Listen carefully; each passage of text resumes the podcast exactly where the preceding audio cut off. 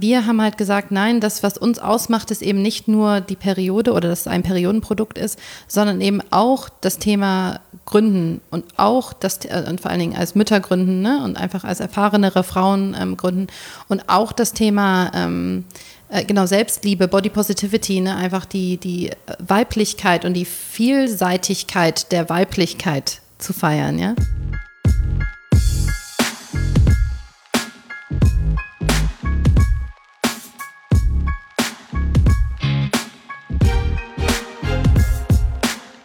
Hallo und herzlich willkommen zum Role Models Podcast, dem Podcast, bei dem wir inspirierende Frauen zu ihrem Leben, ihrer Karriere und dem, was sie auf dem Weg gelernt haben, interviewen. Ich bin Isa. Und ich bin David und wir sind die beiden Gründer von Role Models, der Event- und Podcast-Reihe, die wir gemeinsam gestartet haben, um weiblichen Vorbildern eine Plattform zu geben damit wir von ihnen lernen können. Wir freuen uns wirklich sehr, dass Dr. Kati Ernst heute unser Gast ist. Kati ist Co-Founder und Co-CEO von Uschi, das sie 2018 gemeinsam mit Christine Zeller gegründet hat. Sie entwickeln, produzieren und vertreiben Periodenunterwäsche. Doch Uschi ist mehr als das und versteht sich als Female Health Company und wendet sich vor allem eigentlich an alle Frauen, vom Teenie bis an Frauen im hohen Alter. Ja, und Kathi spricht über die Anfänge und die Entwicklung von Ushi. Die haben Materialien gesucht und äh, analysiert und geschaut und viel nachgedacht und ausprobiert. Und sie spricht auch über den Schritt raus aus einem sehr festen und sehr sicheren Job in einer großen Unternehmensberatung und rein in die Unternehmensgründung.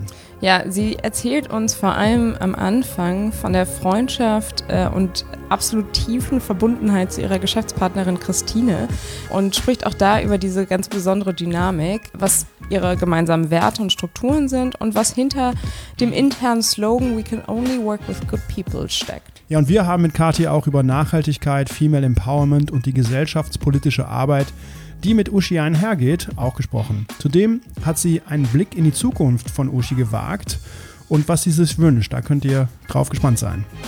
Ja, also ich meine, man wird wahrscheinlich aus dem Gespräch raushören, dass David und ich riesengroße Kati, Uschi und Christine Fans sind. Und was ich total großartig und bewundernswert finde, wie die beiden ähm, versuchen, die Periode wirklich in die Mitte unserer Gesellschaft zu bringen als Thema, denn es ist immer noch ein Tabuthema. Und am Ende des Gesprächs hat Kathi auch noch eine kleine Challenge an euch. Also wir freuen uns über euer Feedback dazu auf Social Media. Ich kann den weiblichen Zuhörern nur empfehlen, mal Uschi auszuprobieren. Ich trage die nicht jeden Tag, aber sehr häufig und fühle mich sehr wohl damit. Also ja, genau, wir sind ein großer Fan von denen und hoffen, dass wir von euch auch genau das Feedback bekommen. Ja, für uns, wie gesagt, große Fans von Kati, von Uschi und von Christine. Und dazu muss gesagt sein, dass äh, Kati seit, seit ganz langer Zeit ein treuer Begleiter ist von War Models, von unserer Eventreihe und vom Podcast auch. Deswegen war es mal super, sie in den Podcast einzuladen und sie interviewen zu können und die Geschichte von Oshi zu hören. Unser Partner für diese Episode ist wieder Schieß Mercedes. Ihr kennt Schieß Mercedes hoffentlich mittlerweile. Schieß Mercedes schickt ihr einmal im Monat einen tollen Newsletter, bei dem starke Frauen über ihr Leben sprechen und über die Themen, die sie bewegen. Steffi Luxert, die kennt ihr aus unserem Podcast, die war auch mal Gast bei uns, ist übrigens eine der Autorinnen dieses Newsletters. Und in einer Ausgabe teilt sie ein sehr rührendes Interview mit der Olympiasiegerin im Badradsport Christina Vogel, die 2018 einen schweren Unfall hatte und seitdem querschnittsgelähmt ist. Es ist wirklich ein sehr inspirierendes Interview aus dem man sehr, sehr viel ziehen kann. Anmelden könnt ihr euch unter newsletter.schießmercedes.de und wie immer an dieser Stelle von uns beiden einen großen Dank an Schieß Mercedes für die Unterstützung dieses Podcasts. Ja, jetzt geht es los mit dem Role Models Podcast. Das ist Episode Nummer 30. Wir wünschen euch ganz viel Spaß mit der einfach tollen und sehr frei denkenden Kati Ernst.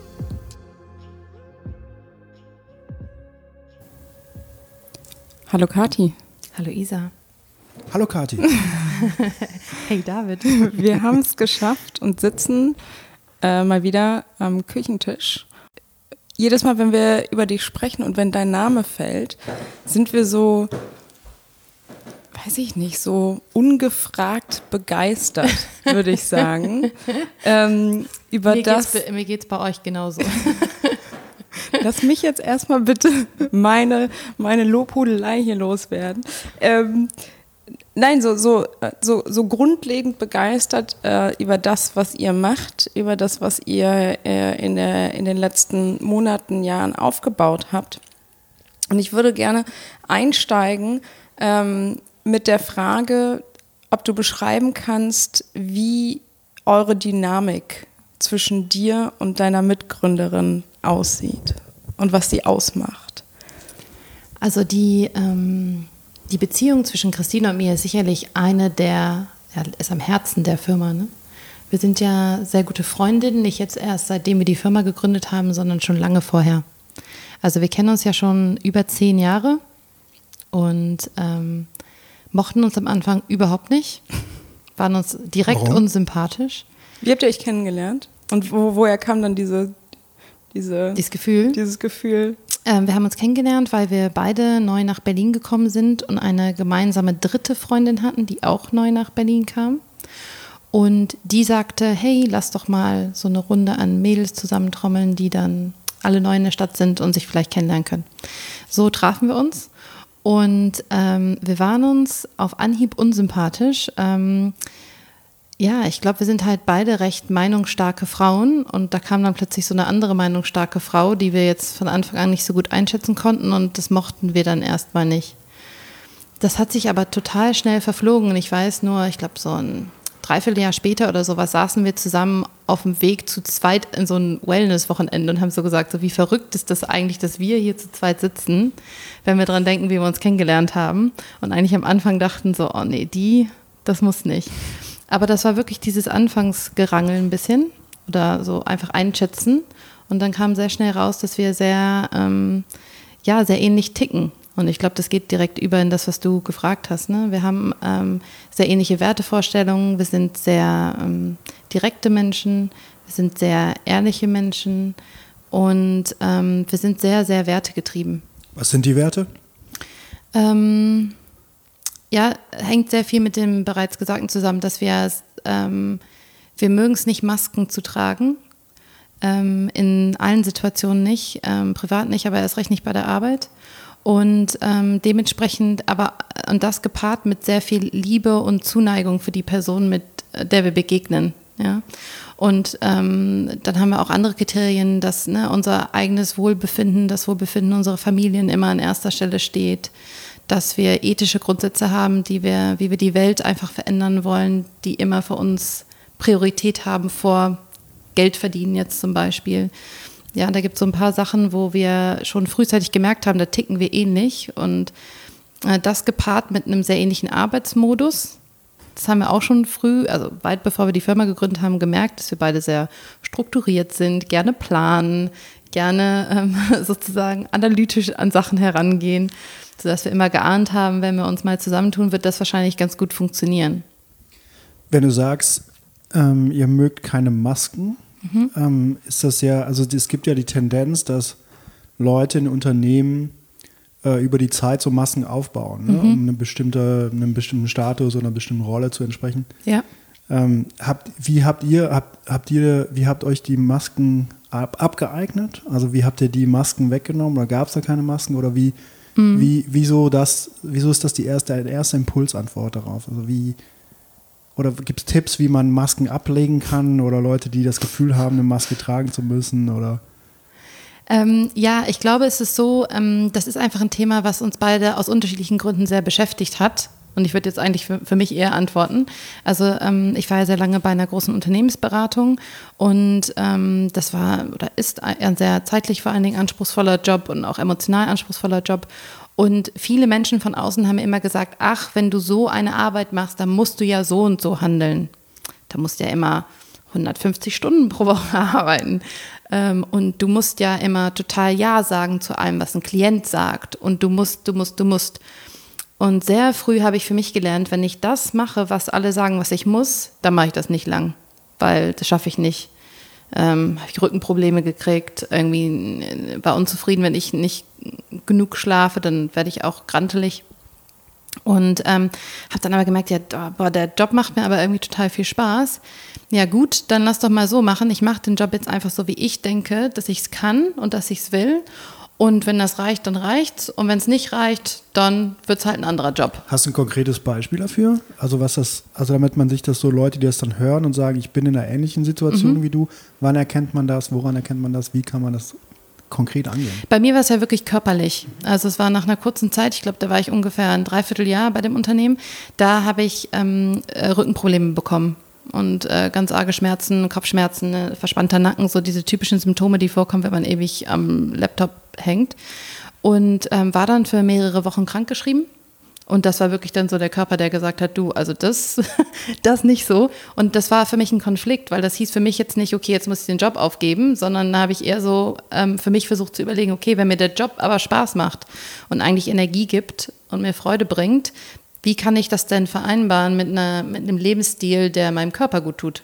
Wie sah das dann aus danach? Ja. Also was war anders? Mhm, also man hat natürlich bei einer Unternehmensberatung ähm, die Möglichkeit, immer von Projekt zu Projekt sich zu überlegen, mit wem man arbeitet und woran man arbeitet. Das ist sicherlich anders, wenn man in einer klassischen Linienfunktion ist zum Beispiel. Aber ich habe dann meine Kriterien komplett geändert, wonach ich entschieden habe, was ich mache. Ich habe äh, zum Beispiel nur noch mit Leuten gearbeitet, von denen ich wusste, dass denen Endergebnisse wichtiger sind als Präsenzzeit. Dass denen irgendwie so die Beziehung zum Klienten weniger wichtig sind als jetzt die dritte Nachkommastelle im Excel. Ähm, ja, und ähm, das ist einfach, es gibt ja unterschiedliche Menschen und Menschen gehen unterschiedlich an Arbeit heran. Und ähm, mich zum Beispiel, mir war immer wichtiger, dass ich Menschen auf mein, der Seite meiner Klienten bewege oder auf meinem Team, als dass ich ein inhaltliches Problem löse.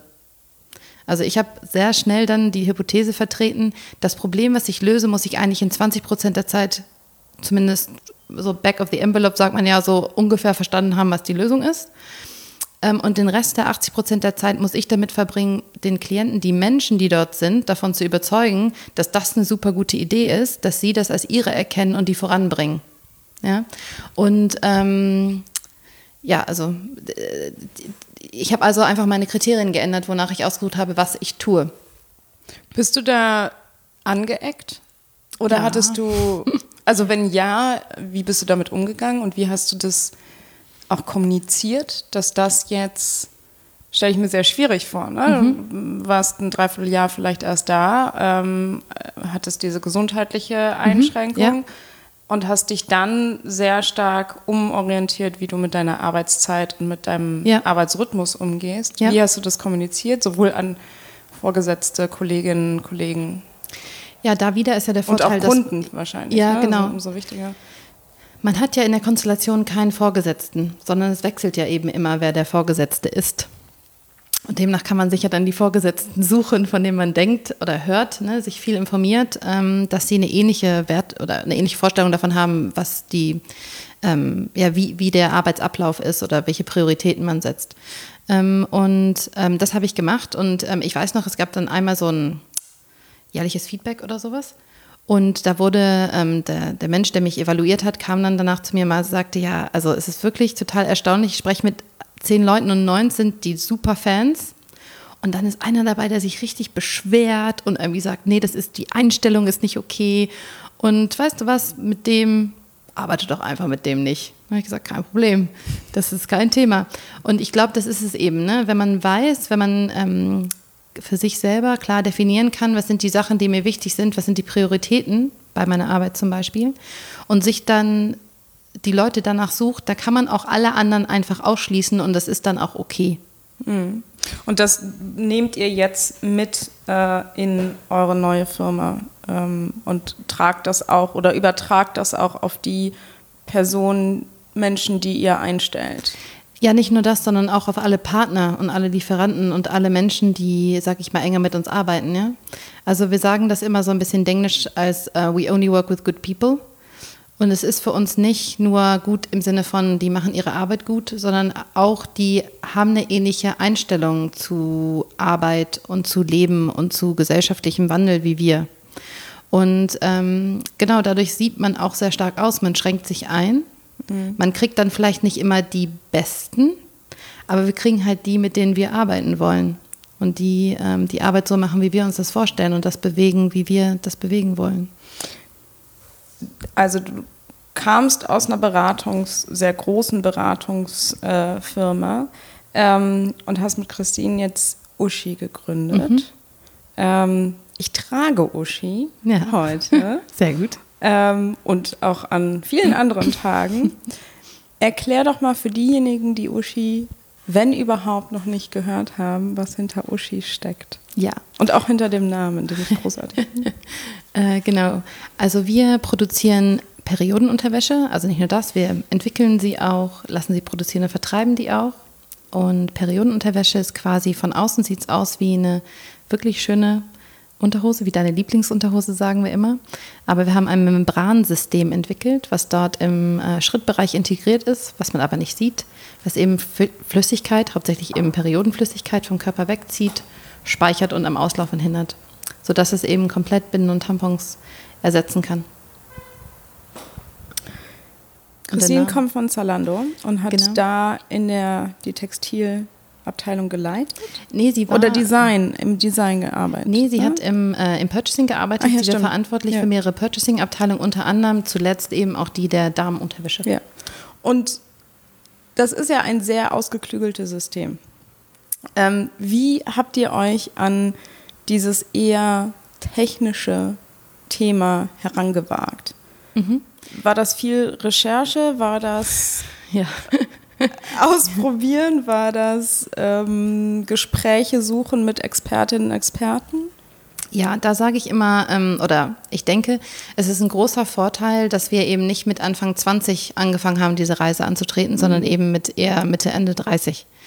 Weil wir natürlich auf ein Netzwerk zurückblicken können von wahnsinnig vielen Menschen, die uns helfen können bei sowas wie einer komplizierten Produktentwicklung. Und wir haben tatsächlich, was wir gemacht haben, ist, wir haben etwas Zeit damit verbracht, uns zu überlegen, wie das wahrscheinlich theoretisch funktionieren könnte. Christine hat ja auch Textilwirtschaft studiert, also sie kennt sich auch mit Stoffen ähm, gut aus. Und haben dann wirklich angefangen, unsere Telefonbücher quasi aufzuklappen und zu, zu überlegen, okay, wer könnte denn eine Meinung dazu haben? Also ob das jetzt Mediziner sind, ähm, Chemiker, Gynäkologinnen, ähm, äh, Ingenieurinnen, alles Mögliche, wo wir dachten, die Person hat vielleicht eine Meinung dazu und haben wirklich angefangen, uns einfach mit allen zu treffen oder abzutelefonieren. Christine hat aus dem Studium wahnsinnig viele Professoren auch noch ähm, auftrommeln können, die irgendwie Lust hatten, sich damit zu beschäftigen. Und ähm, das hat ein paar Monate gedauert, diese Gespräche zu führen. Was für Fragen habt ihr denen so gestellt? Also wir hatten ja uns theoretisch überlegt, was muss dieses, diese Membran können, sozusagen. Ich konnte zum Beispiel sagen, sie darf keine Flüssigkeit durchlassen. So. Aber was heißt das denn auf Stoffsprache übersetzt? Gibt es da eine DIN-Zahl oder eine Maßzahl und sowas? Das, das wussten wir eben. Genau diese Sachen wussten wir nicht. Und genau, das war eben die Frage so, wie definiert man denn Flüssigkeitsundurchlässigkeit? Wie definiert man Atmungsaktivität? Wie misst man das? Äh, Was müsste bei uns eigentlich so die Minimalzahl sein? Ja, solche wirklich so, das zu übersetzen, was wir in Laiensprache sozusagen sagen konnten, in Fachsprache, sodass wir dann Lieferanten suchen konnten, weil das war ja das, was wir dann machen mussten. Und ähm, genau, wir haben dann also so einen Katalog zusammen gehabt von, wir brauchen, äh, ich glaube, es waren am Ende vier verschiedene Arten von Stoff und ein paar andere Mittel. Und die sind ungefähr so definiert. Und dann haben wir wirklich Kaltakquise im Internet angefangen zu suchen, wer macht denn sowas? Also wer stellt denn einen Stoff her, der folgende Eigenschaften hat? Und dann hatten wir eine riesige Liste an ähm, Firmen. Und die haben wir dann kalt ange-E-Mailt und gesagt, hi, wir haben, das ist meine Gmail-Adresse und ähm, wir haben Folgendes vor, könntet ihr uns denn bitte Samples schicken? Also Proben von den, von den Stoffen. Und ich würde sagen, 50 Prozent der Leute haben einfach nicht geantwortet. Die andere 50 Prozent davon haben die Hälfte angerufen und gesagt, "M- Moment, was wollen Sie da machen? Nee, also, hä? Also wie, nee, das kann man sich jetzt nicht so vorstellen. Ähm, haben sich aber dann zum Teil auch dann überreden lassen, uns doch Samples zu schicken. Und die, bei, dem, bei dem anderen äh, Viertel waren es ähm, welche, die einfach automatisch die, die Proben geschickt haben.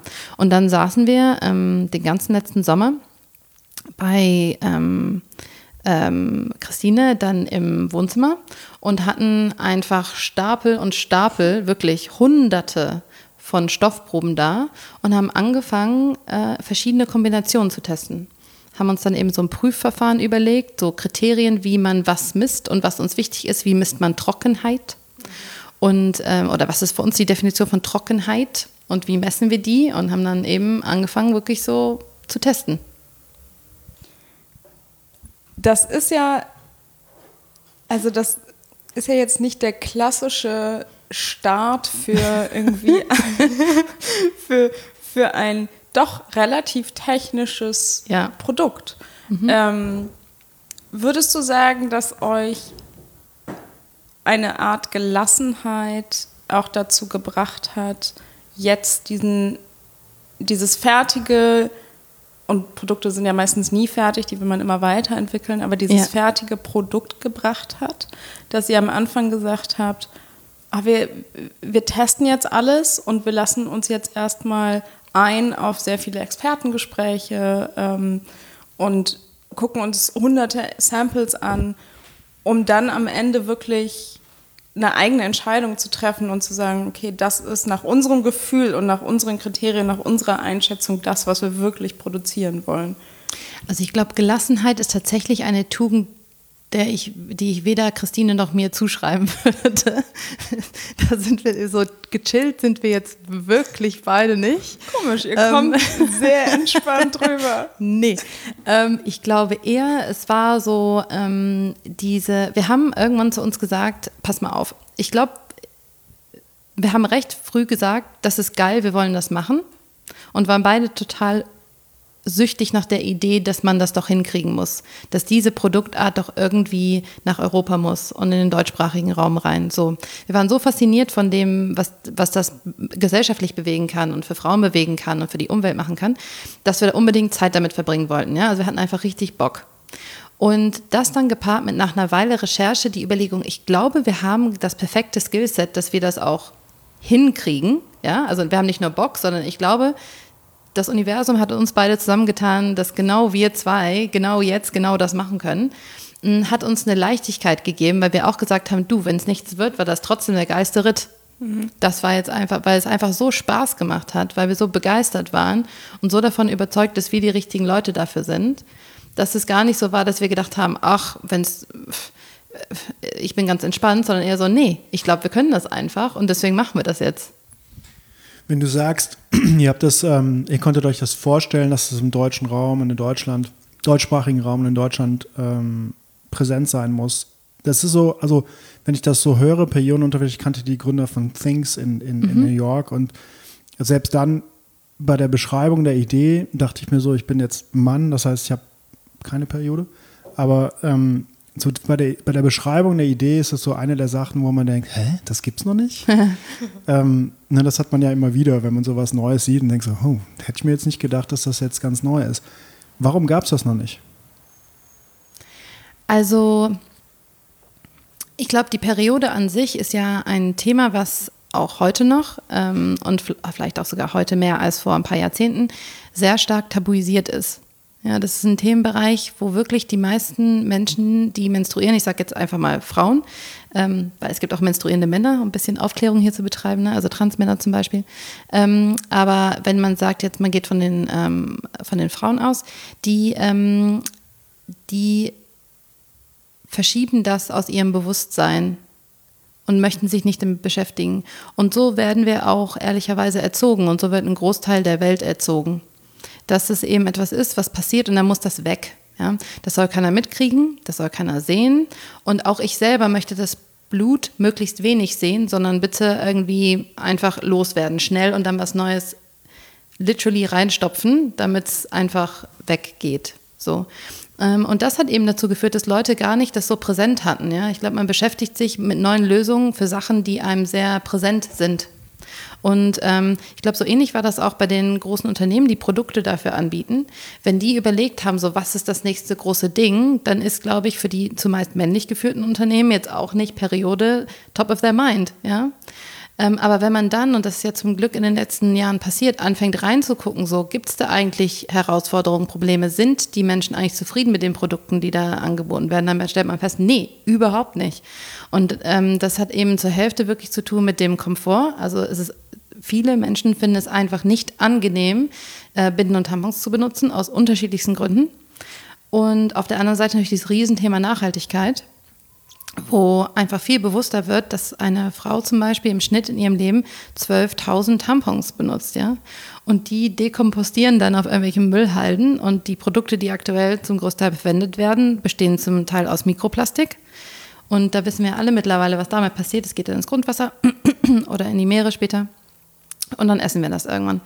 Und ähm, das sind einfach, ähm, da kommen einfach jetzt zwei Sachen zusammen, warum das jetzt gekommen ist. Es ist auf der einen Seite diese vierte Welle des Feminismus, die wir gerade erleben, immer noch, wo einfach Frauen sehr viel selbstbestimmter ihr Leben gestalten wollen und nicht mehr einfach passiv konsumieren, was man ihnen gibt.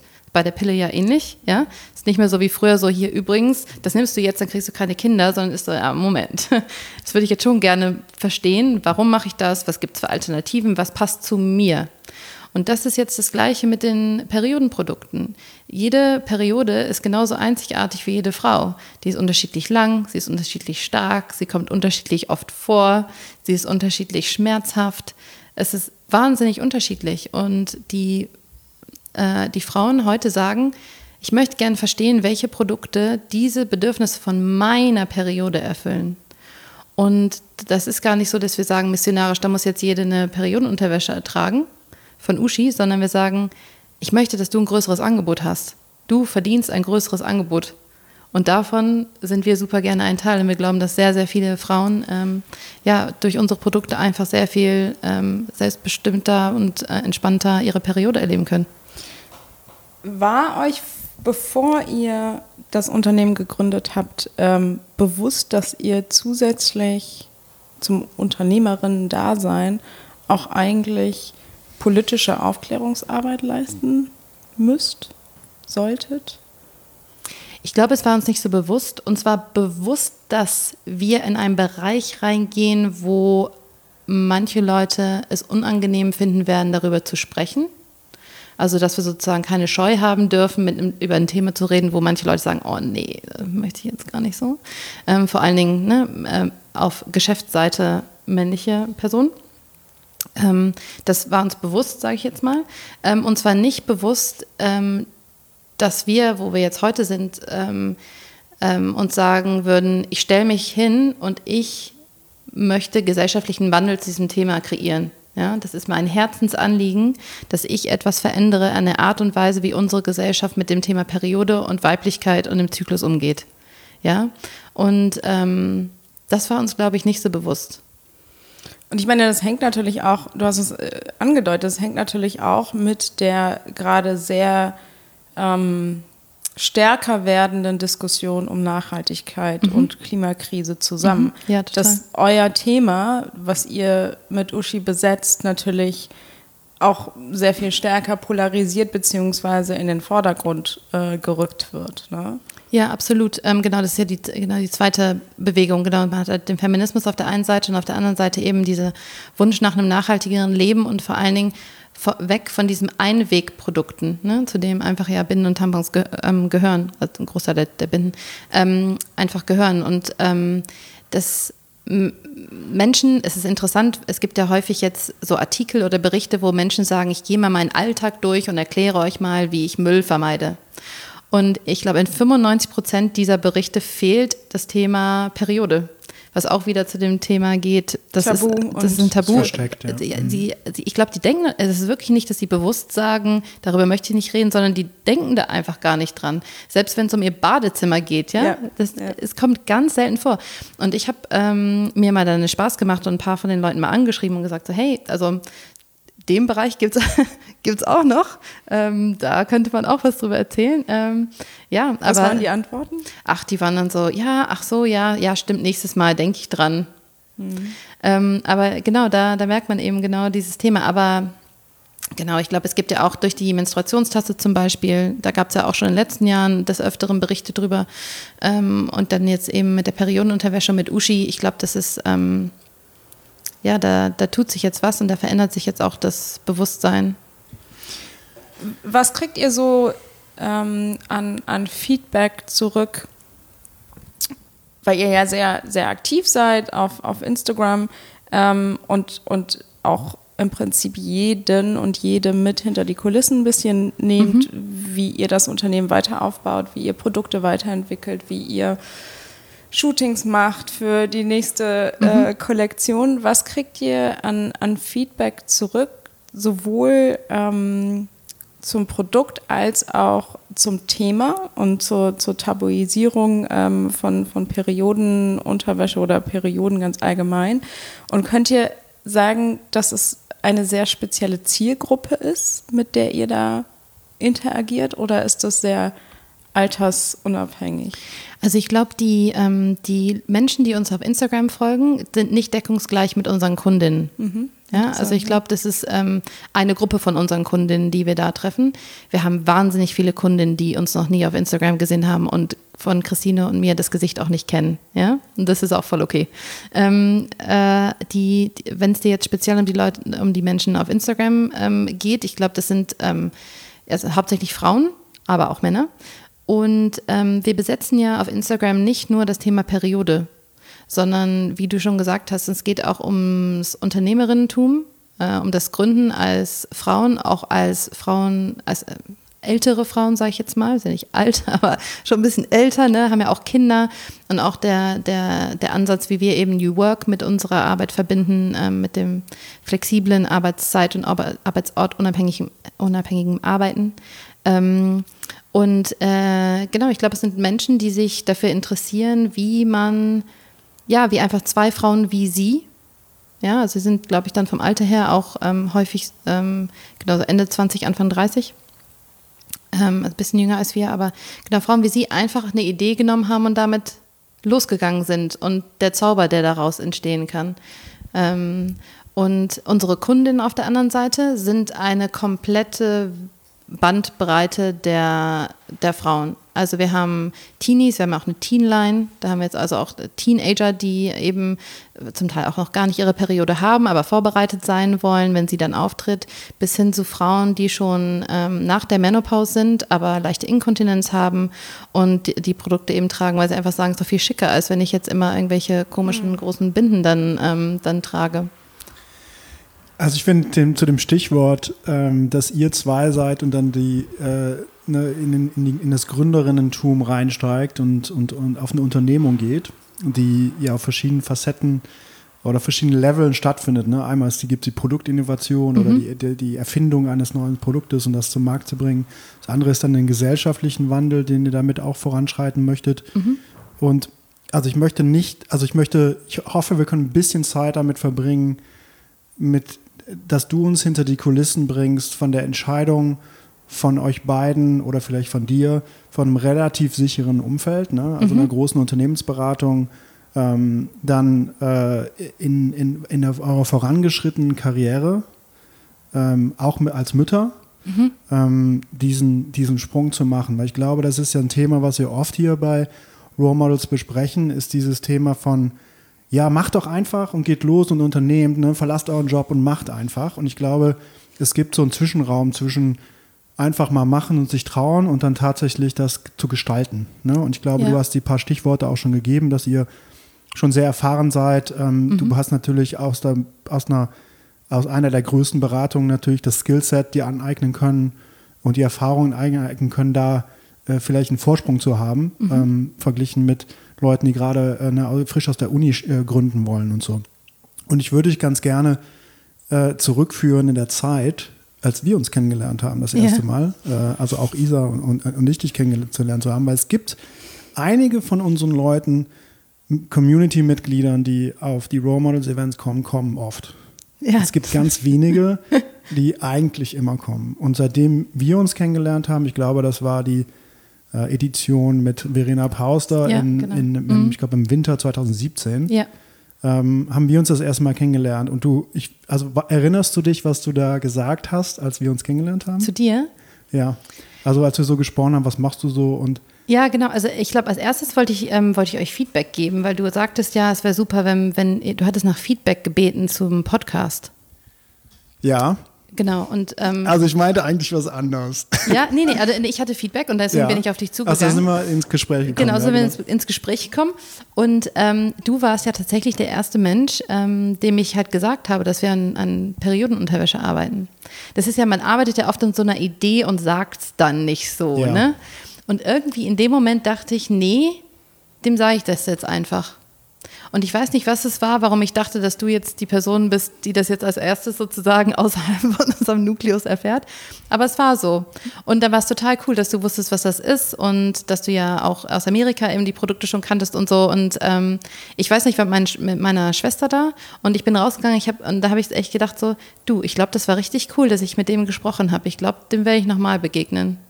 Ja, und das hast du auch. Du warst fast ab dann, ja. fast jede Edition warst du da. Ja, ich bin ein riesen Role Models-Fan. Ja, und ich glaube, das ist super, mal auch jemanden, so der aus der Community rauskommt oder die aus der Community rauskommt, jetzt mal vor Mikro zu haben. Ich glaube, das hatten wir in der Form noch nicht. Also es gibt viele unserer Interviewgästinnen waren schon hin und wieder mal auf unseren auf unseren Events, aber ich glaube, du bist eine der wenigen oder die einzige bis jetzt, die jedes, fast jedes Mal da war und jetzt äh, unser Gast ist. Und deswegen fanden wir das auch interessant und, und Isa und ich haben haben das auch ähm, immer wieder über die letzten Monate immer wieder hervorgehoben, dass wir sagten, es ist auch total super, auch dir mal die Plattform zu geben im Prozess der mhm. Gründung. Ne? Yeah. Oft sprechen wir mit Leuten, die schon eine gewisse Sache erreicht haben oder ne, ob das jetzt ein Exit ist oder, oder 300 Mitarbeiter haben oder 100 Millionen geraced haben, was auch immer.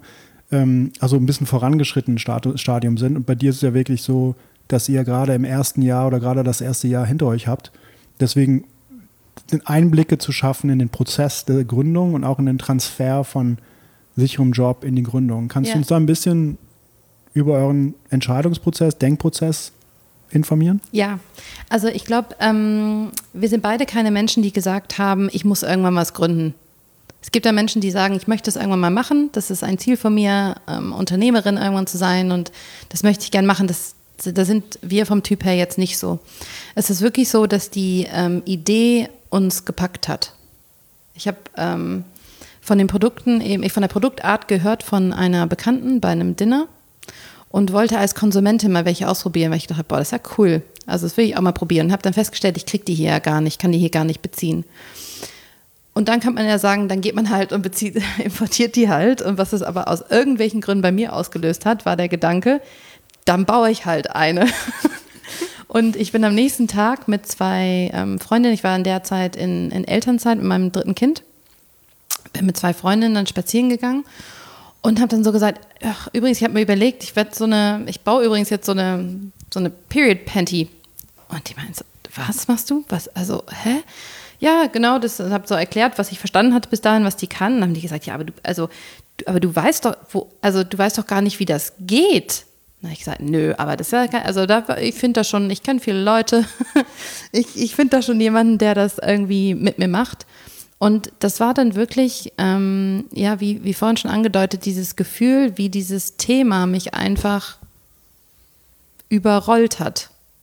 Mit so viel Emotion und so viel Begeisterung und einfach die, es war das Lesen der Berichte darüber, wie diese Produktart das Leben von Menschen verändert hat und ähm, was man eigentlich damit bewegen kann. Also war wirklich am Anfang war, war stand Female Empowerment wirklich im, auf jeden Fall im, im, Vordergrund. Ein Thema, was mich sowieso immer begleitet hat, auch bis dahin im, im Job. Aber das war so, du, kann, du kannst das Leben von so vielen Menschen verändern mit dieser Sache und so viel besser gestalten. Das muss doch irgendwie jemand machen und mach das doch dann einfach mal du. Und ähm, ich habe dann ja, also mein, mein Sohn war noch relativ klein habe mir dann ja eine, eine, Betreuung für ihn besorgt, so ein paar Stunden am Tag, dass ich halt so ein paar Stunden am Tag anfangen konnte, irgendwas zu machen. Und ähm, habe dann relativ schnell gedacht, ich muss die Christine mit ins Boot holen. Und Christine ist dann nochmal so ein Stück risikoaverser als ich, glaube ich. Und da wusste ich, das wird schwierig. Dann habe ich halt gesagt, ähm, ich hatte so eine Idee und habe da kurz so erzählt. Hm, hat sie gedacht, okay, aha, interessant. Ja, nee, habe noch nie was von gehört. Hm, hm. Und habe ich gesagt, okay, ähm, pass mal auf, ich mache jetzt, ich schreibe jetzt einfach mal den Business Case, also einen ganz klassischen Businessplan runter. Und ähm, dann gehe geh ich ja eh nochmal auf Reisen und dann lasse ich ihn dir hier und dann kannst du dir Gedanken dazu machen. Und ähm, dann habe ich den also geschrieben, weil ich wusste ja, sie funktioniert über Zahlen, ich funktioniere auch über Zahlen. Da dachte ich es ganz gut, wenn wir das mal untermauern ein paar Fakten und Marktgröße und Verkaufsoptionen und Kosten und so ein Kram. Naja, und dann habe ich halt ähm, da was gebastelt und dann sind wir tatsächlich auf Reisen gegangen und ich habe ihr das dagelassen. Und da habe ich ganz lange nichts von ihr gehört. Gar nichts. Überhaupt nichts. Und dann so drei Wochen vor unserer Rückkehr, wir waren länger weg, das war so unsere Elternzeitsausflug, Ausflug sozusagen, fing es plötzlich an, so einmal am Tag kam so eine E-Mail, ah, ich habe da sowas gelesen. Und dann zweimal am Tag, ah, ich habe da so eine Rechnung gestern Abend noch gemacht und hier, guck mal, das habe ich noch gefunden. Und so nach einer Woche sagte ich zu meinem Mann so, du, die ist in diesem Flow, die ist in diesem Ding, in dem ich drin war, ne? die ist da, es ist passiert, sie ist da auch mit reingerutscht. Ist gepackt. Sie ist gepackt. Ja. Man hat es richtig gespürt. Also mhm. von tausenden von Kilometern weg habe ich gespürt, wie sie diese Idee begeistert hat. Und wir hatten uns verabredet, äh, hier äh, um die Ecke, hier im Prenzlauer Berg, ähm, für drei Tage nach meiner Rückkehr, wo wir nochmal die Zahlen durchgehen wollten, um zu besprechen, ob das jetzt wirklich eine gute Idee wäre oder nicht. Und äh, ich bin reingelaufen, habe sie begrüßt und dann sagte sie so, und jetzt bestellen wir erstmal einen Sekt. Und dann sagte ich, ja, warum denn sie so, wir machen das. Sagte ich, ja, wir haben doch gar nicht gesprochen. Ich habe dir doch noch gar nicht, wir haben noch gar nicht das Excel aufgemacht. Ich habe dir doch gar nicht meinen Pitch gemacht. So, genau, was ist jetzt mein Pitch? Und sie so, nee, wir machen das. Das ist die geilste Idee, das machen wir. Und dann saßen wir, glaube ich, beide erstmal so 20 Minuten einfach strahlend wie Honigkuchenpferde da und haben gedacht, krass, wir machen das wirklich. Und daher war das gar nicht so ein Abwägen oder ein Hadern oder ein, wir haben beide, glaube ich, in unserer eigenen Zeit ganz unabhängig voneinander, Raum gehabt, uns mit dem Thema zu beschäftigen, Raum, uns mit dem, was wir eigentlich riskieren, sozusagen zu beschäftigen. Und haben dann beide einfach gesagt, nee, dafür, dafür springe ich. Und ihr habt das aber nur, nur der Klarheit halber, ihr habt ja. das parallel zu euren Festanstellungen gemacht. Ich ne? war in Elternzeit. Du warst in Elternzeit, genau. sie war noch bei genau. Zalando. Genau. Und, und wann habt ihr dann entschieden, dass, dass es das ist? Also, weil es gibt ja oft das, die Diskussion, also es gibt ja oft so die Sachen, ah, wenn ich was unternehmen will, muss ich sofort kündigen und dann 100 Prozent mhm. draufgeben. Ich glaube, mhm. da gibt es ja auch eine Graustufe, dass man sagen mhm. kann, man baut sich irgendwie die Freiheiten rein in den Kalender, um neben dem Geldjob den Unternehmensjob anzu, anzukurbeln. Ja. Ähm, und, ähm, und dann irgendwann mal den Schritt macht, dann zu kündigen und ja. Fulltime zu gehen auf die Unternehmung. Wie war das bei euch? Also ich glaube, wie, wie, gesagt, durch, durch meine Elternzeitsituation finde ich, ist das schwer vergleichbar mit den meisten äh, Menschen. Ich glaube, was ich ähm, mir vorstellen könnte, was hilft, ist, dass man sich erstmal wirklich schon Gedanken darüber macht, ob das ein tragfähiges Geschäftsmodell ist. Also nicht nur eine Sache, die einen selber begeistert, sondern tatsächlich mal aufschreibt, welche Einnahmen brauche ich dadurch, welche Kosten entstehen mir dadurch und wie schnell wird das so, dass ich davon leben kann? Was sind meine Lebenshaltungskosten? Weil ehrlicherweise viele von uns wissen gar nicht so genau, was so jeden Monat so meine Ausgaben sind, die ich auf jeden Fall habe. Und das einfach mal aufzuschreiben. Und wenn man dann das Gefühl hat, ja, das, das würde meinen Lebensunterhalt tragen und ich habe so Bock drauf, dass ich kaum noch nachts schlafen kann, dann würde ich anfangen, mir zu überlegen, okay, wie viel Zeit muss ich denn finanziell überbrücken, um, und das sind zwei getrennte Überlegungen, um die Firma aufzubauen und mein Leben zu finanzieren. Und erst wenn ich mir sicher bin, dass ich beide machen kann, dann würde ich springen. Wie lange dauert das? Kommt auch an, wie genau du es machst und ob du dich damit auskennst. Ne? Also wenn du eh schon immer Businesspläne geschrieben hast, dann kriegst du es wahrscheinlich in zwei Wochen hin, wenn das eine Sache ist, die für dich komplett neu ist und du dir Beratung holen musst. Da gibt es ja auch verschiedene Beratungsstellen in den deutschen Großstädten. Ähm, dann dauert das wahrscheinlich schon ein, zwei Monate. Aber das ist schon eine Übung, die ich machen würde. Und dann ist es auch gar nicht mehr so, ähm, so beängstigend. Mhm. Und weil, weil, man sich einen Plan aufgestellt ja, hat und genau. weil man im Prinzip ja auch Grundlagen genau. vorgeplant hat. Genau. Ne? Und ähm, genau, weil es gibt nichts Schlimmeres, wenn du eigentlich an, wenn deine Firma dann loslegt und du denkst, ich muss jetzt alles dafür geben und du dann aber im Hinterkopf immer hast, oh Gott, ich weiß nicht, wie ich die Rechnung bezahlen soll. Und das, es lähmt dich. Ja, es sind viele Ablenkungen, ne? Ja, total. Ja. Und so wirklich 100 Prozent, ähm, und die braucht man, glaube ich, wenn man Sachen wirklich groß machen will, dann, äh, die gehen halt wirklich, wenn man sich davon frei machen kann. Wir machen eine kurze Pause, um einen weiteren Partner dieser Episode vorzustellen und das ist Grover. Und Grover gibt dir die Freiheit und Flexibilität, Hightech-Produkte statt kaufen zu müssen, einfach monatlich zu mieten. Falls du zum Beispiel das neueste Notebook, das neueste Smartphone, neue Bluetooth-Kopfhörer oder eine neue Fotokamera brauchst und nicht direkt für den vollen Preis kaufen möchtest, kannst du mit Grover ganz einfach und flexibel und ohne Kaution diese Geräte einfach mieten. Und es funktioniert alles ganz einfach. Du kannst auf grover.com dein Wunschprodukt aus wählen und die Mindestlaufzeit, die am besten zu dir passt. Je länger die Laufzeit, desto günstiger wird der monatliche Mietpreis. Und die Miete startet, sobald dein Produkt bei dir ist. Falls dem Gerät etwas zustößt, das kann ja mal passieren, übernimmt Grover 90% der Reparaturkosten. Und falls du monatlich weniger zahlen möchtest, dann kannst du deine Miete jederzeit einfach verlängern. Besonders cool an Grover finden wir auch, dass durch das Mieten weniger E-Müll generiert wird und dass man über die neueste Technik verfügen kann, ohne immer wieder die neuesten Geräte direkt kaufen zu müssen. Das hilft definitiv, etwas bewusster zu konsumieren und auch etwas bewusster zu nutzen. Probiert's mal aus, wir würden uns freuen, denn als Hörerin oder Hörer des Raw Models Podcasts erhältst du auf deinen ersten Einkauf 50% Rabatt mit dem Rabattcode Raw Models 50. 50% mit dem Rabattcode Raw Models 50, das finden wir mal ein richtig cooles Angebot, das gültig ist für euren ersten Einkauf bzw. eurer ersten Miete. Wir danken euch fürs Ausprobieren. Vielen Dank an Grover für die Unterstützung und jetzt geht's weiter mit der Folge. Wenn du zurückblickst auf die Zeit, also ihr habt jetzt, ihr seid jetzt um rund um ein Jahr seid ihr jetzt unterwegs, mhm. seit, seit äh, Beginn von Uschi. Wenn du jetzt zurückblickst, was sind Voraussetzungen, weil du sagst ja auch ein Thema ist die Entdeckung, was Gründerinnentum oder Unternehmerinnentum so für euch bedeutet. Mhm. Was sind rückblickend die Voraussetzungen, die du glaubst, eine erfolgreiche Unternehmung ausmachen? Also für eine Person? Äh, also was muss man mitbringen als, als ja. potenzielle Gründerin, Gründer zu sagen, das sind die Voraussetzungen oder Eigenschaften, die du, die du haben solltest, damit deine Erfolgschancen schon mal höher sind, mhm. als wenn du sie nicht hättest. Mhm. Also ich glaube, ähm, eine Sache ist schon, ein Produkt anzubieten, was eine Nachfrage hat. Ja, das ist jetzt ganz unabhängig von der Person, aber das zaubert man ja jetzt auch nicht so aus dem Hut. Ja, die muss einem begegnen. Und wenn man die Idee hat, wo es wirklich eine Nachfrage für gibt, ähm, sind, glaube ich, Sachen, die ich hilfreich finde, schon ähm, eine Begeisterungsfähigkeit, ja, weil man braucht, wenn man Sachen neu kreiert, Unterstützung von anderen Menschen. Ob das jetzt formelle Unterstützung ist durch eine Bank, die einem Kredit gibt oder äh, Investoren, die investieren in das Unternehmen oder dass man Kooperationen macht, einfach Fürsprecher findet, die einem dabei helfen, die ersten Hürden zu machen. Aber die Fähigkeit zu lernen, seine eigene Idee mit Begeisterung anderen Menschen zu vermitteln. Ja? Und ähm, wenn man das Gefühl hat, dass man da von Natur aus jetzt nicht so ist, dann würde ich tatsächlich Zeit damit verbringen, mich damit zu beschäftigen, das zu üben, mir vielleicht auch einen Coach holen, ähm, dass man eben lernt, das zu tun, weil das trägt einen dann am Anfang. Man kann wirklich die tollste Idee haben, wenn man die Menschen nicht davon überzeugen kann, dann, dann ist sie auch nichts wert.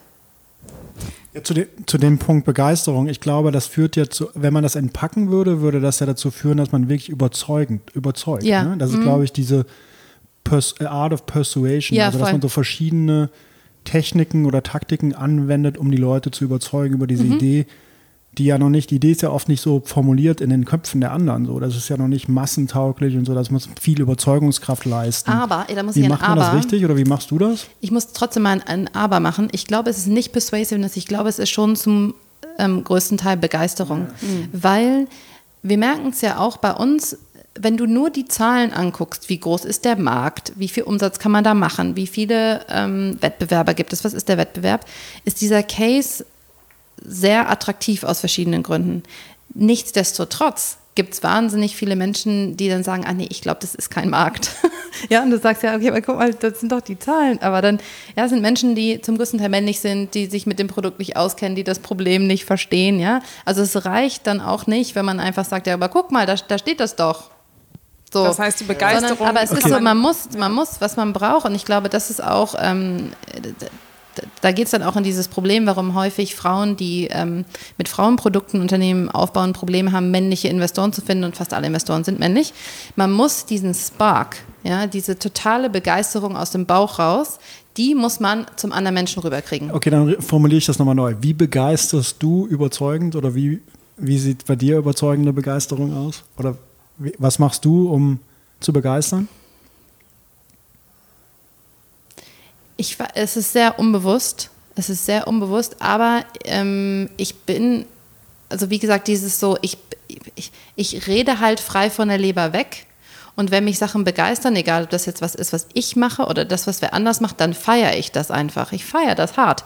Ich bin da auch, ich erzähle dann davon und beschreibe, warum mich das begeistert und zeige dann ehrliche Emotionen dabei, die ich empfinde. Ja? Und habe dann, glaube ich, auch bei Sachen, die mich begeistern oder Menschen, über denen ich spreche, die mich begeistern, auch wirklich so ein Funkeln in den Augen. Aber das kann man ja nicht das, das kann man nicht richtig lernen, oder? Nee, das ist, ist glaube ich, schwer zu lernen. Man kann sich aber schon lernen, glaube ich, wie man sich mehr öffnet und zulässt, emotional sich zu zeigen, weil ich, man macht sich ja damit auch verwundbar. Mhm. Ich zeige dir, wie begeistert ich bin von etwas, was ich mache und vielleicht findest du das ja trotzdem ganz doof. Und wenn ich nicht nur über Zahlen argumentiere, sondern über das, was ich spüre und wie ich darin aufgehe und du mich dann ablehnst, ist es natürlich viel härter. Und man muss dann, glaube ich, auch akzeptieren, dass man sich damit verwundbar macht, emotional verwundbar macht. Ähm, aber das ist für mich okay. Ich glaube, bei euch ist das, nimmt man das sehr stark wahr, ist also für diejenigen, die euch auf Instagram so verfolgen ähm, und die, die es nicht tun, würde ich sehr empfehlen, dass sie das tun, mhm. äh, ist eure Echtheit. Ne? Also, also man, man nimmt, man nimmt, man kauft euch das ab, weil man, also weil ich, also ich kaufe euch das ab, weil ich das Gefühl habe, dass ich das echte, die echte Kati mhm. sehe, die echte Christine sehe. Ja.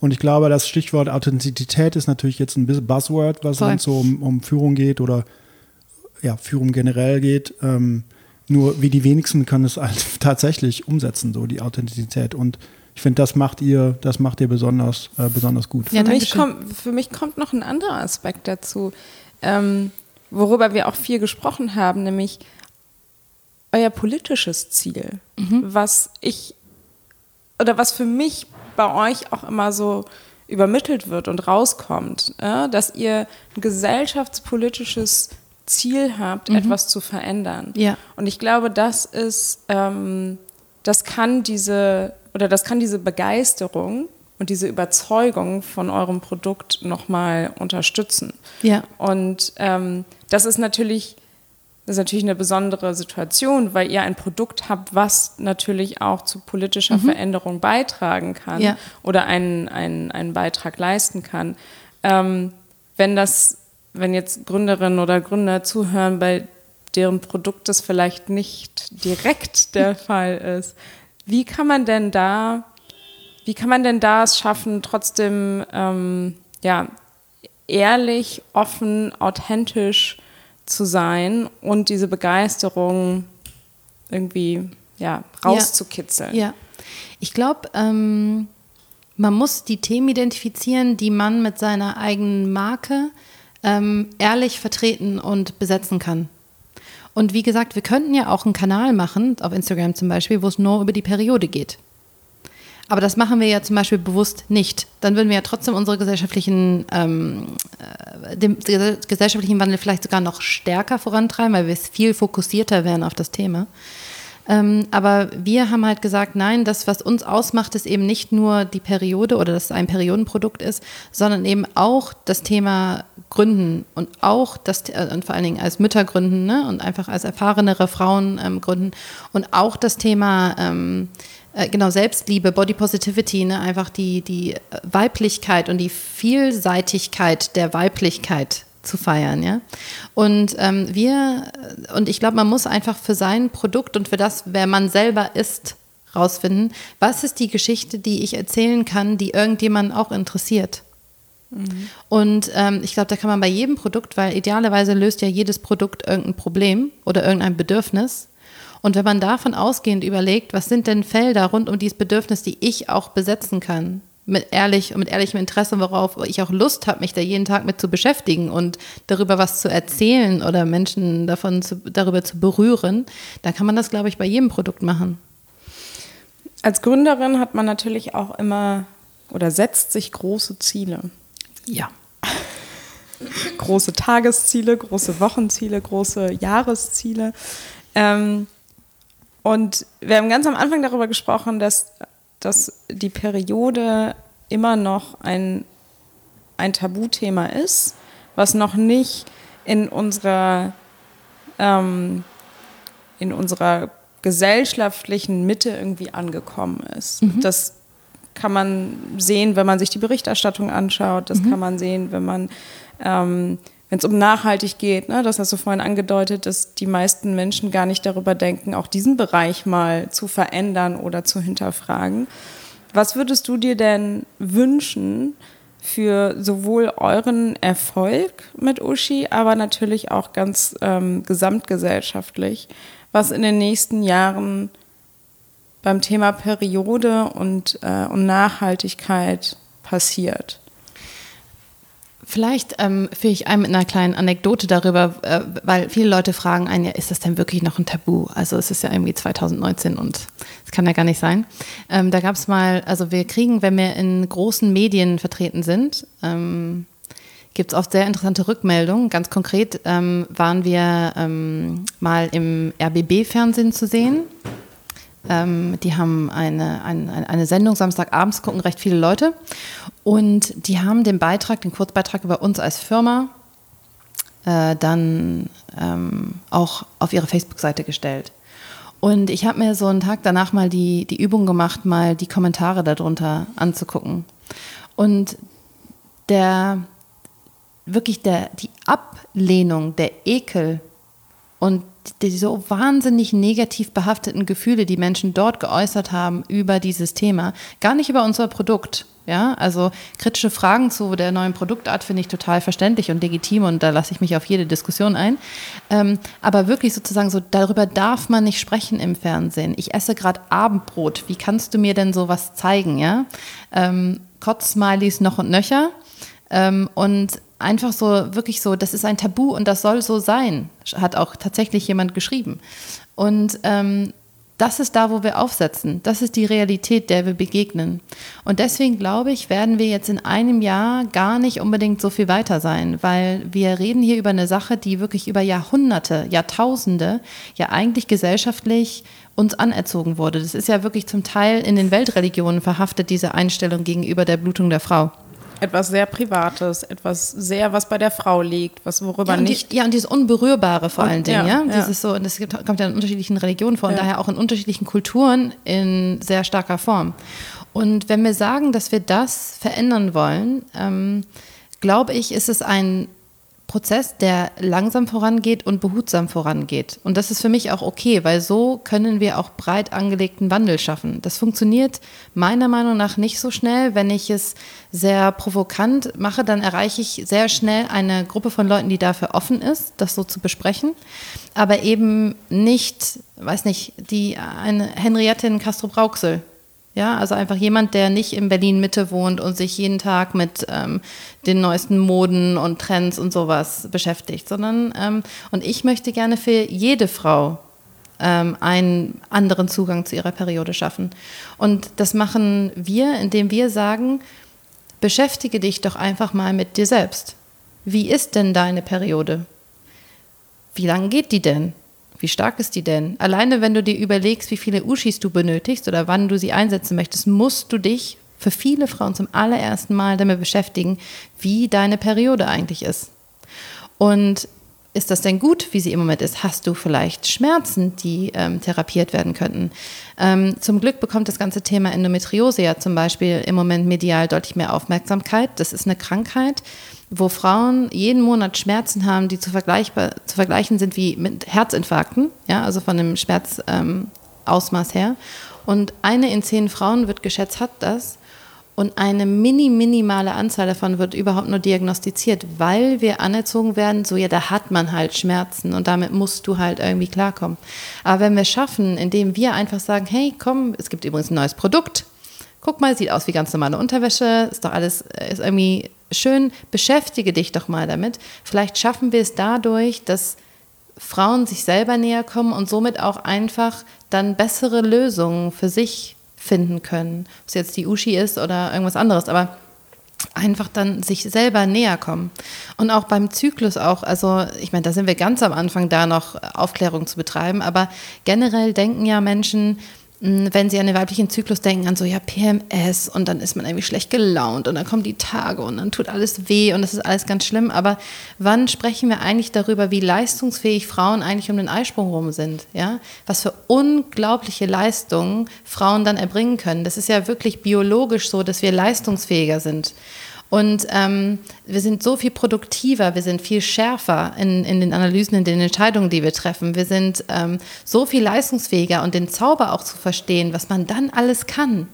Ja, und nicht nur das Negative, sondern einfach zu verstehen, dass es eine Welle ist, die mal hochgeht und mal runtergeht und dass das total cool ist, dass wir die reiten können, dass das nicht, dass das nicht nur schlecht ist. Naja, und wir denken eben, wenn man das, wenn man diese Themen einfach Frauen äh, und Menschen näher bringt auf eine Art und Weise, die behutsam ist und sie an die Hand nimmt und dabei begleitet und ich mich gerne als Kati nach vorne stelle und da sehr offen drüber spreche und Christine als Christine und wir als Uschi da als, ne, uns gerne das, das provokanter besprechen und gerne auch ähm, da Veränderung verlangen, aber jede Frau für sich das in dem Tempo macht, in dem sie das machen kann. Aber das wird länger als ein Jahr dauern. Mhm. Wenn du länger als ein Jahr nach vorne denkst, 15 Jahre, wo steht Uschi da? Also wir verstehen uns ja nicht nur als Periodenfirma, sondern als Female Health Company. Uns geht es ja insgesamt um einfach weibliche Gesundheit oder ähm, genau weibliche ähm, Produkte für das weibliche Wellbeing, ne? So. Und ähm, ähm, ja, da sehe ich uns als, als, als Firma, die es geschafft hat, verschiedene Produkte eben zu entwickeln und äh, rauszubringen, die sind ja jetzt schon wirklich Tausende von Frauen, aber die Hunderttausenden, Millionen von Frauen es ermöglichen, einen liebevolleren Umgang mit sich selbst und ein besseres Leben zu führen. Du hast eben das äh, Thema New Work als Gründerin, Unternehmerin und als auch Mütter angesprochen. Mhm. Wie, wie kriegst du das Puzzleteil oder wie kriegt ihr beide das Puzzleteil zusammen und was habt ihr daraus gelernt, dass äh, vielleicht Hörerinnen und Hörer, die auch mit der Idee spielen, zu sagen, ich bin Mutter, will Gründern, gründen, ne, aus, einer, aus einer Unternehmung, aus einem festen Job raus, einem sicheren Job raus gründen. Was habt ihr da gelernt? Wie das sind so die Top 3 Learnings, was New Work und Gründung und Elternschaft angeht. Mhm. Also ähm, ich glaube, es ist wichtig zu verstehen, dass man nicht alles haben kann. Der Tag hat halt 24 Stunden und diese 24 Stunden müssen wir mit irgendwas verbringen, idealerweise mit acht Stunden Schlaf, dann bleiben irgendwie noch 16 so. Und ähm, für uns war es halt so, dass wir gesagt haben, wir wollen, äh, wir beide gewinnen sehr viel Energie aus unserer Arbeit, auch schon vorher. Wir sind einfach, äh, wir arbeiten sehr gerne und beschäftigen uns sehr gerne mit, äh, mit Menschen und Problemen, die die haben und wie wir die lösen können. Ähm, aber wir wollen das so haben, dass wir es auch mit unseren Familien vereinbaren können. Und bei uns sind es jetzt unsere kleinen Kinder, die wir gerne öfter sehen wollen und begleiten wollen beim Großwerden. Bei irgendwem anders ist es vielleicht ähm, ein, ein, ein Pflegefall in der Familie, ein Hobby, ein, ähm, ein äh, gesellschaftliches Engagement, Aktivismus. Ja, es muss jetzt nicht immer Mutterschaft oder Vaterschaft sein. Es kann ja alles sein. Einfach Sachen, die mir wichtig sind, für die ich gerne Zeit hätte neben meiner Arbeit. So. Und ähm, ich glaube, man muss dann einfach für sich selber feststellen, wie viel, wie kann man dem mehr Zeit schaffen. Und bei Kindern ist ja die Besonderheit, dass sie jetzt ja nicht warten, bis man einen Feierabend hat um abends und dann von 10 bis 12 mit einem zusammen irgendwas zu besprechen, sondern dass man einfach sehr viel Zeit mit ihnen verbringen muss, wo sie um einen herum sind, wo sie selber aussuchen können, wann ist der Moment, wo ich Mama das erzähle, was mir passiert ist oder wo sie mitkriegt, wie ich irgendwo hinfalle und dann da ist oder so.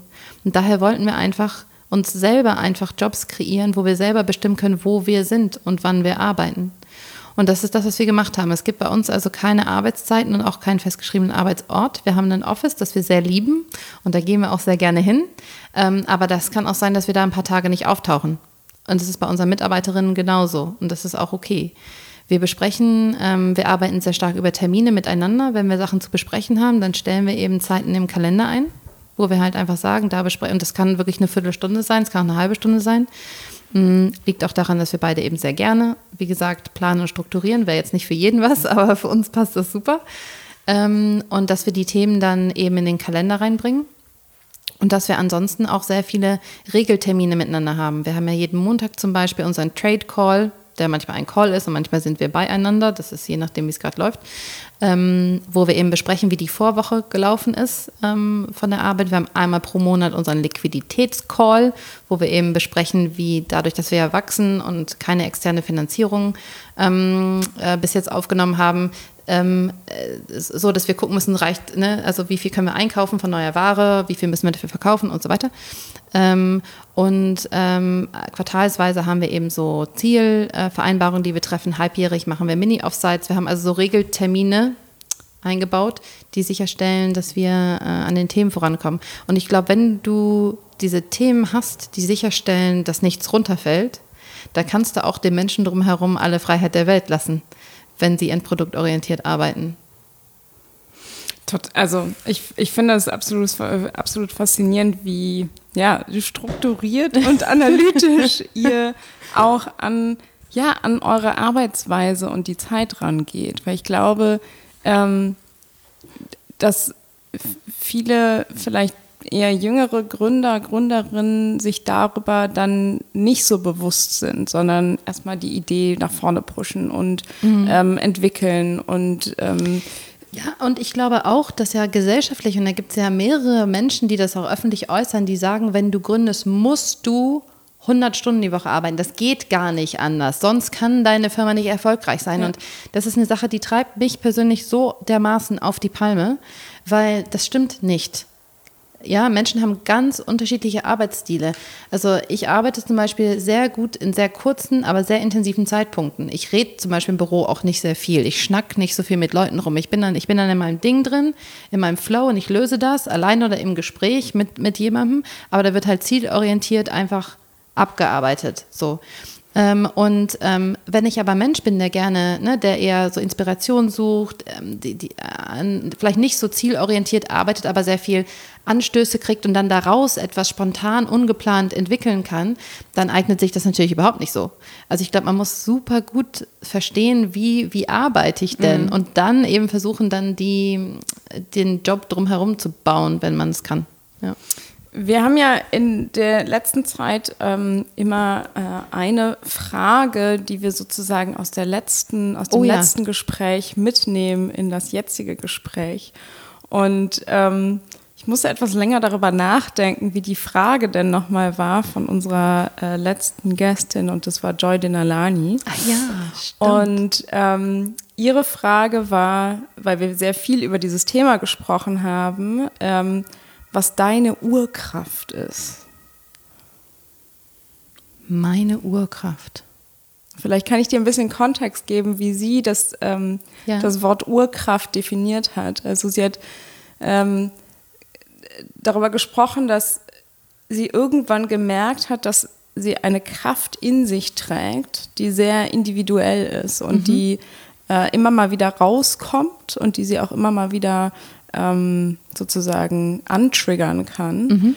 Ähm, ob das jetzt eine kreative Urkraft ist, die dann auf einmal sich entfaltet oder ob das eine äh, Urkraft ist, die eher emotional ist. Und mhm. sie hat gesagt, ah. dieser ein Moment, der bei ihr der das bei ihr so deutlich gemacht hat, dass sie diese Urkraft hat, war natürlich für viele vielleicht auch die Geburt ihres, ihres Kindes, mhm. ihres ersten Kindes. Ähm, und diese Diskussion rund um Urkraft fand ich ganz spannend, weil das natürlich auch ein bisschen immer die Frage aufwirft, oder die reflektierende Frage aufwirft, was kann ich eigentlich gut, woran, mhm. wo, worin liegt meine innere, innere mhm. Kraft? Ähm, jetzt habe ich dir ein bisschen Zeit gegeben, um darüber nachzudenken. Ja, also ich glaube, ähm, auf diese Mutterschaft angesprochen, ich glaube, das erleben sehr viele Frauen, einfach die Kraft der Schöpfung. Ja, dass man selber etwas kreieren kann und zur Welt bringen kann wie einen kleinen Menschen. Ja, ich glaube, das ist etwas, was die meisten Mütter vereint vom, von der Emotion her. Aber wenn ich jetzt sagen würde, was ist etwas, was mich schon länger begleitet und wo ich denke, dadurch entstehen immer wieder wunderbare Sachen, die sehr eigen sind für mich, ist, glaube ich, dass ich grenzenlos denke. Also Beschreib das mal. mich kannst du nicht mehr anstacheln, als wenn du zu mir sagst, nee, das geht so nicht. Also ich denke mir einfach, wenn eine Idee gut ist oder eine Herangehensweise gut ist oder ein Ansatz gut ist, warum denn nicht? Ja. Und das, das ähm, zieht sich durch meinen ganzen, also beruflich durch meinen gesamten Werdegang. Ne? Diesen, ja, bei, bei so einer großen Unternehmensberatung musst du doch immer bis zwei Uhr morgens arbeiten ja, nö. Also ich kann halt nur bis acht arbeiten, da müssen wir halt gucken, wie das geht. Ähm, du kannst doch nicht einfach so eine Periodenunterwäsche entwickeln. Pff, ja, vielleicht doch. Du kannst Watch doch, me. Watch, watch me now. Ja? Du kannst doch keine Kickstarter-Kampagne ohne ein fünfstelliges Marketingbudget machen. Vielleicht Geht. doch. Ähm, du kannst doch nicht hier ähm, so einfach nur flexibel arbeiten, wenn du gerade Unternehmen so skalierst. Ja, vielleicht doch. Du kannst doch nicht irgendwie nachmittags auf deine Kinder aufpassen, wenn du Mitarbeiter hast. Ja, also diese typischen, äh, einfach so äh, Voraussetzungen, die Menschen haben, Grenzen, die wir uns setzen, ja, vor allen Dingen bei der Lebensgestaltung. Oder auch, ne, mein, mein Mann und ich, wir sind ja jedes Jahr mehrere Monate im Ausland mit unseren Kindern. Ähm, er hat auch die letzten sechs Jahre seine Firma aufgebaut. Ähm, ich baue jetzt gerade ähm, Christine so meine auf. Und ähm, ja, wir machen das trotzdem. Und don't tell me I can't do it, because I can. Und es funktioniert dann auch. Es ist dann vielleicht anders anstrengend. Man muss vielleicht besser Sachen planen. Man muss vielleicht gewisse Vorkehrungen treffen. Aber es geht. Das Einzige, was man wissen muss, ist, ist das das, wo ich meine Zeit investieren will? Theoretisch geht halt alles, aber wir können nicht alle alles machen. Ja? Bei mir zu Hause sieht zum Beispiel aus wie Sau kann ich euch jetzt ganz ehrlich sagen. Ja, es ist das totale Chaos ähm, und es ist wirklich, ja, ich habe nicht mehr viel Zeit für Sport. Ja, ähm, aber und da und da sage ich, okay, das sind die Battles, die ich halt, die ich nicht gewinne und das ist voll okay. Aber bei bei gewissen Sachen, wo Leute sagen, das geht nicht. Und ich denke, doch, das geht und das ist es wert, dafür zu kämpfen. Und das zeige ich euch jetzt mal, wie das geht. Ja, das ist vielleicht meine Urkraft. Das war der perfekte Abschluss. Super Abschluss. Hast du eine Frage an die nächste Person? Oh Mann, ey, ich bin ja so oft bei euch. Ich hätte mir tatsächlich das ja schon mal überlegen können. Das habe ich mir tatsächlich nicht überlegt.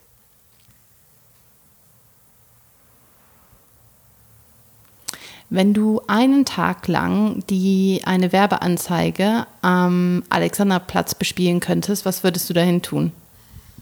Die Hotel Matze Abschlussfrage ist Ach, es doch. Ne? Ich das? glaube, ja, ja, Matze fragt die Frage. da muss ich das eine andere Nee, Frage finde ich super. Ich finde ich Find ich super. Haben wir, haben wir, finden wir super. Inspiration von Sorry, Hotel Matze, war nicht Alles gedacht. Gut. Ich wollte hier kein Plagiat machen. Ähm, kannst du, äh, wo finden wir mehr über dich, über Ushi raus? Hast du eine Botschaft an unsere Hörerinnen und Hörer, wenn es um jetzt gesellschaftlichen Wandel geht? Wie können die sich engagieren, um eure Mission zu unterstützen oder die gesellschaftliche Mission zu unterstützen, Perioden ein bisschen zu enttabuisieren? Und wo kann man euch finden, mehr über euch erfahren?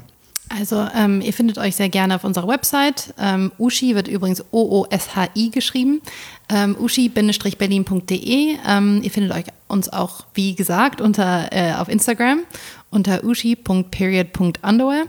Ähm, genau, ich bin Kati, Kati Ernst. Mich findet ihr auch auf LinkedIn, wenn ihr wollt. Und ähm, wir arbeiten sehr viel mit dem Hashtag Normalize Periods, äh, wo es eben darum geht, eben dieses Thema zu, ähm, ja, ein bisschen in die gesellschaftliche Mitte zu ziehen. Und eine kleine Challenge, die ich vielleicht jedem stellen kann, der das hört, ist, dass man versucht, in der nächsten Woche das Wort Periode mal in einem Gespräch zu benutzen.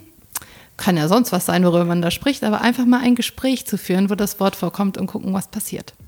Voll gut, Kathi, vielen Dank für deine Danke. Offenheit, für deine Zeit und auch besonders für dein, deine Unterstützung von Role Models als ähm, sehr aktive und loyale Community-Mitglied. Und ähm, ja, vielen Dank für das, was du tust. Und Christine und euch viel Erfolg. Danke, Vielen, danke vielen euch. Dank. Danke. Vielen Dank an Kati und danke an euch fürs Zuhören. Wenn euch diese Folge gefallen hat, dann hört auch gerne mal in die Folgen mit der Berlo-Gründerin Katharina Kurz rein oder vielleicht der Aktivistin und Autorin Kyra Gümüşay. Wir wünschen uns natürlich, dass noch mehr Leute wie ihr diesen Podcast hört. Das heißt, falls du uns eine Riesenfreude bereiten willst, wäre es super, wenn du auf Apple Podcasts auf die Sternchen drückst, am besten auf alle, ähm, und uns einen kurzen Kommentar hinterlässt. Ja, darüber würden wir uns freuen. Und wir freuen uns auch über den Support und die Zusammenarbeit mit unserem Partner dieser Episode, mit Grover. Vielen Dank an dieser Stelle für die Unterstützung dieser Folge. Ihr könnt euch super gerne bei uns melden. Äh, über Instagram at unterstrich Rolemodels oder über Twitter at Rolemodels. Und wir sind neuerdings auch ziemlich aktiv auf LinkedIn. Da könnt ihr uns dann auch finden und gerne mit uns in Kontakt treten. Äh, teilt diese Episode super gerne mit euren Freundinnen und Freunden. Darüber freuen wir uns total. Genau, vielen Dank fürs Zuhören. Äh, bis zum nächsten Mal. Euch alles Gute. Eure Isa. Und euer David.